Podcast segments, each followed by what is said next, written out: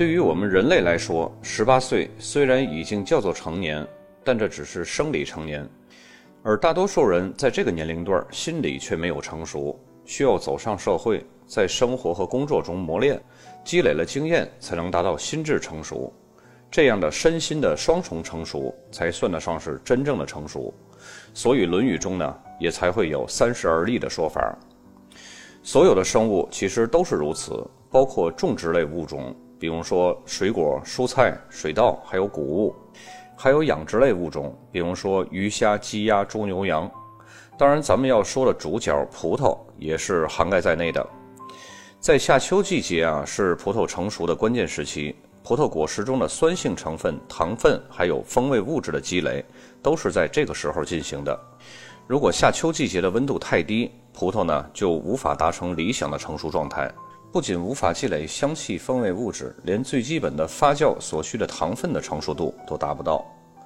葡萄在进入成熟期之后呢，果实的颜色会从青绿色转变为蓝色、紫色或者是黄色。大家可能会问，为什么会变这么多颜色呢？这是因为紫外线照射的色素基因形成的颜色。紫色、蓝色呢，肯定是红葡萄品种；那么黄色呢，肯定是白葡萄品种。同时呢，在这期间，果实内的糖分会增加，酸度呢就会逐渐降低，果实的体积呢也会膨胀变大，变得饱满多汁，质地呢更为柔软，也就更容易从葡萄梗上摘下来。葡萄梗和葡萄籽儿呢也会由绿色变为棕色。对于酿酒师来说，生理性成熟并不代表葡萄已经可以达到适合酿酒的状态了，而是要看技术成熟度。什么是技术成熟度呢？技术成熟度就是指酿酒师借助相应的工具，比如说测糖仪等工具，综合分析葡萄果实的糖分还有酸度，根据自己所要酿造的葡萄酒的风格来判断葡萄果实是否已经达到了理想的平衡状态，是否可以进行采摘。对于技术性成熟而言，白利糖度、可滴定酸度和酸碱度，也就是 pH 值，是通用的三个考量维度。对于静止红葡萄酒来说呢？比较理想的状态是白利糖度达到了二十二，可滴定酸度差不多是零点七五，pH 值呢是三到四左右。但是葡萄的技术性成熟受到了很多主客观因素的影响，包括土壤、葡萄品种、葡萄园的管理方式，还有当年的气候特点。酿酒师呢会综合各方面的因素进行判断。比如说，在传统起泡酒的产区，为了获得满意的酸度，通常呢就会提早采摘。除了技术性成熟，酿酒师还会考虑分类物质成熟和芳香类物质成熟。所以说呢，生理成熟只是糖分已经成熟的足够发酵了，而其他的物质成熟才是风味足。大家都吃过大棚种的黄瓜，虽然说是成熟了，顶花带刺儿的，但是呢，却没有一点儿黄瓜那种清新的香味儿，就好像嚼脆瓜一样。这是为什么呢？因为它没有积累到足够的芳香物质，达到芳香物质成熟。只有在自然条件下日照风吹慢慢生长的黄瓜呢，才会积累黄瓜那种特有的清香味儿。再比方说，南方的米没有东北的米那么香，那就是因为南方的水稻是一年收两次，它们只是生理成熟了，而东北的水稻呢，一年只收一次，里面聚集了更多的风味物质。这就有点像吸收了天地日月精华慢慢积累一样。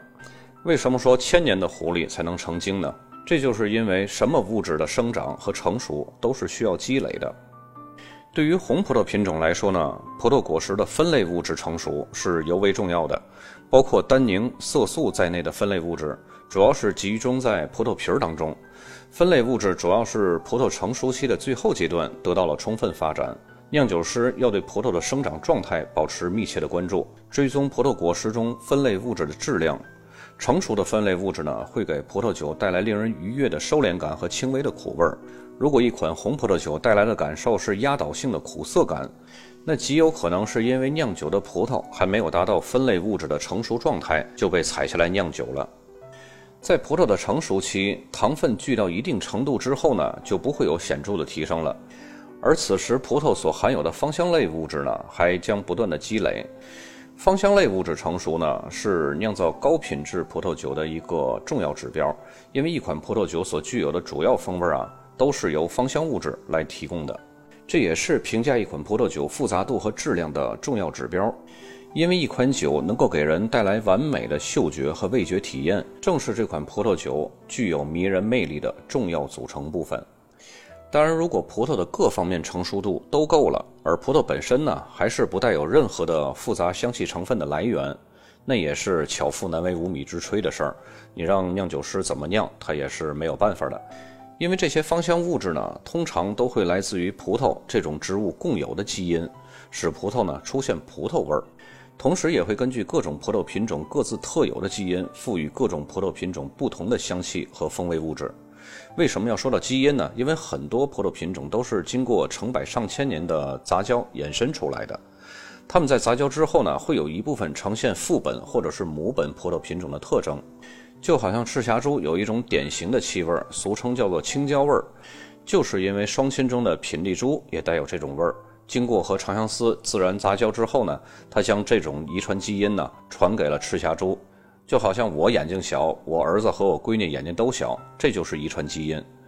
除此之外呢，还有土地的因素也会赋予葡萄特有的香气成分，就好像白垩土会赋予葡萄一种矿物质的气息，而土壤层比较复杂的地块呢，还会赋予葡萄更多的香气成分。